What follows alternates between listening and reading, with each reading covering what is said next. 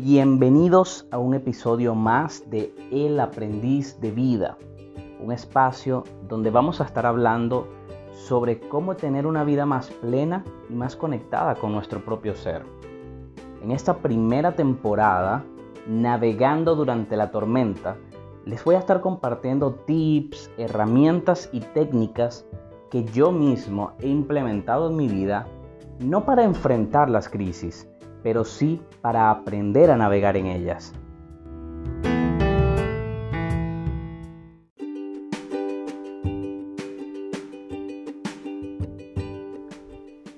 Bienvenidos, este es un nuevo episodio del podcast El aprendiz de vida. Y hoy estoy, la verdad, muy emocionado porque el tema de hoy es el perdón y el autoperdón. Este es un tema que a mí particularmente me, emociona mucho porque de alguna manera en la vida estamos acostumbrados a ver las crisis y las situaciones a través de un juego donde hay una víctima y un victimario. Por ende, en cada situación nos necesitamos o perdonar a nosotros mismos o perdonar a otros, o en algunos casos ambos en una misma situación. Por eso este tema es está tan presente en la vida cotidiana de las personas. Antes de entrar un poco, digamos, en las herramientas que a mí me funcionaron para trabajar esta parte, quiero compartirles, hay muchas leyes universales, leyes espirituales, que nos hablan sobre el universo mental, la ley del espejo. En otros podcasts iré entrando un poco más en esto o si quieren me pueden escribir a través de mi Instagram, el aprendiz de vida, y, y poder extendernos un poco más en este tema. Pero particularmente esas dos leyes nos hablan de que nosotros constantemente proyectamos nuestra propia realidad. Nuestro entorno no es más que una proyección de lo que tenemos adentro. De allí la ley del espejo. Lo que está afuera es lo que está dentro. Y la ley del mentalismo nos habla de un universo, un, universo mental. Nosotros creamos lo que pensamos y sentimos. Y de alguna manera quise compartir esto porque antes de trabajar cualquier crisis, cualquier situación de perdón y autoperdón, lo primero que tenemos que hacer es salirnos del juego pararnos responsables, porque para nosotros pensar en que hay alguien que perdonar quiere decir que hay un victimario. Y cada vez que estamos escogiendo un victimario en nuestras vidas, adivina, estamos escogiendo ser la víctima. Entonces, lo primero y lo principal es pararnos responsables, es salirnos del juego, es dejar de ser la víctima y empezar a observar la situación como una tercera persona que está observando todo. Dejemos de pensar que las personas nos hacen cosas. Las personas hacen cosas, toman decisiones, realizan acciones, pero a fin de cuentas, quienes decidimos que esas acciones o que esas cosas que hagan las otras personas nos afecten, somos nosotros mismos al cederles el poder al convertirnos en víctimas. Entonces, lo primero es pararnos responsables, salirnos del juego, para poder entrar ahora sí en un nuevo juego, que es el juego de la sanación. Hay muchísimas técnicas, yo usé varias. Una de ellas, evidentemente, la meditación ayuda muchísimo, pero hoy les quiero hablar de una técnica que a mi parecer es casi mágica.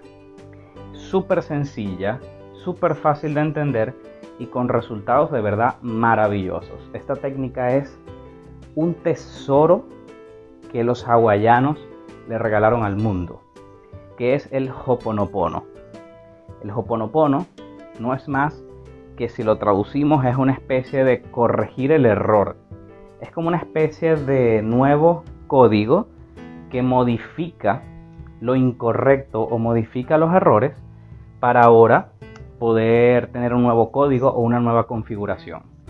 Originalmente ellos la usaban en conversaciones familiares donde se reunían y así podían autosanar las situaciones familiares y así garantizaban una relación sana en la familia. Hoy en día tenemos esta técnica que la podemos usar para cualquier situación. De hecho, podemos usarla sin pensar en una situación específica, porque hay muchísimas cosas internas en nuestro inconsciente, en nuestra infancia. Hay cosas que ni siquiera recordamos que tenemos que sanar. Y el Hoponopono trabaja desde el inconsciente. Ahora, ¿qué es el Hoponopono? El Hoponopono no es más que repetir unas frases a modo de mantra. Estas palabras son, lo siento, por favor perdóname, te amo, gracias. Así tan sencillo como se oye. Lo siento, por favor perdóname, te amo, gracias. Lo siento, por favor perdóname, te amo, gracias y repetirlo como un mantra. Yo lo hago incluso cuando voy en tráfico, me pongo a repetir eso en mi cabeza. Ahora, ¿cuál es la magia detrás de estas frases?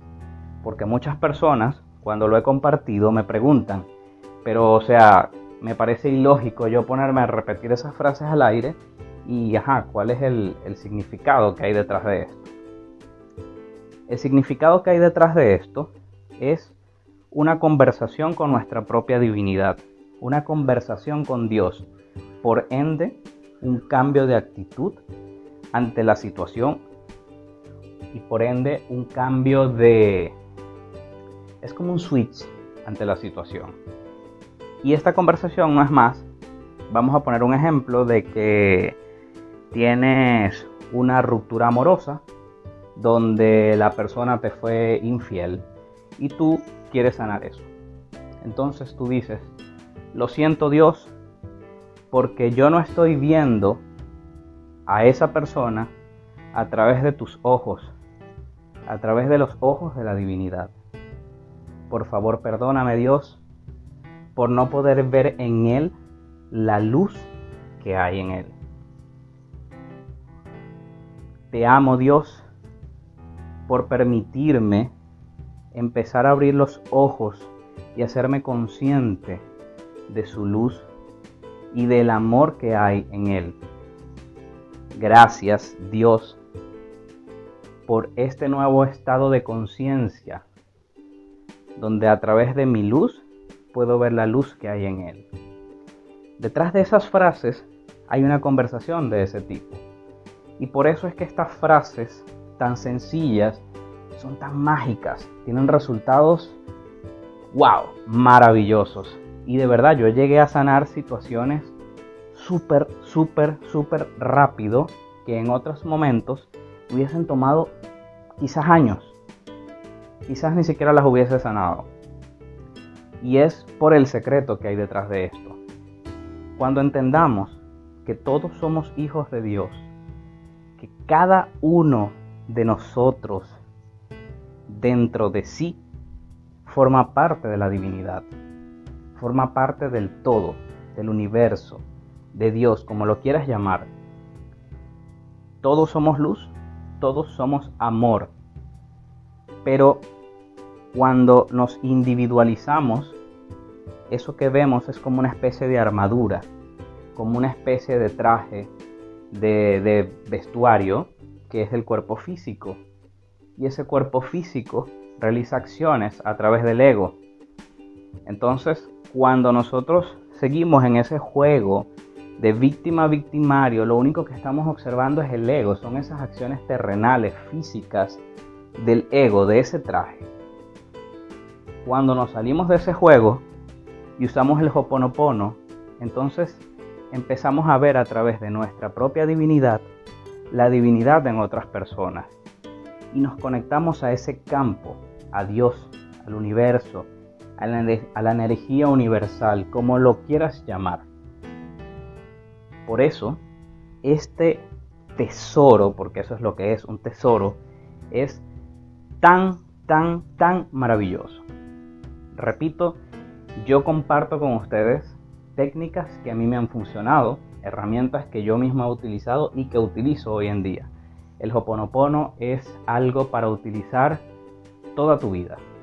Sin embargo, ante crisis es una herramienta de verdad maravillosa. Espero les pueda funcionar. Hay muchísima información del Hoponopono en internet, pero acá estoy a su orden.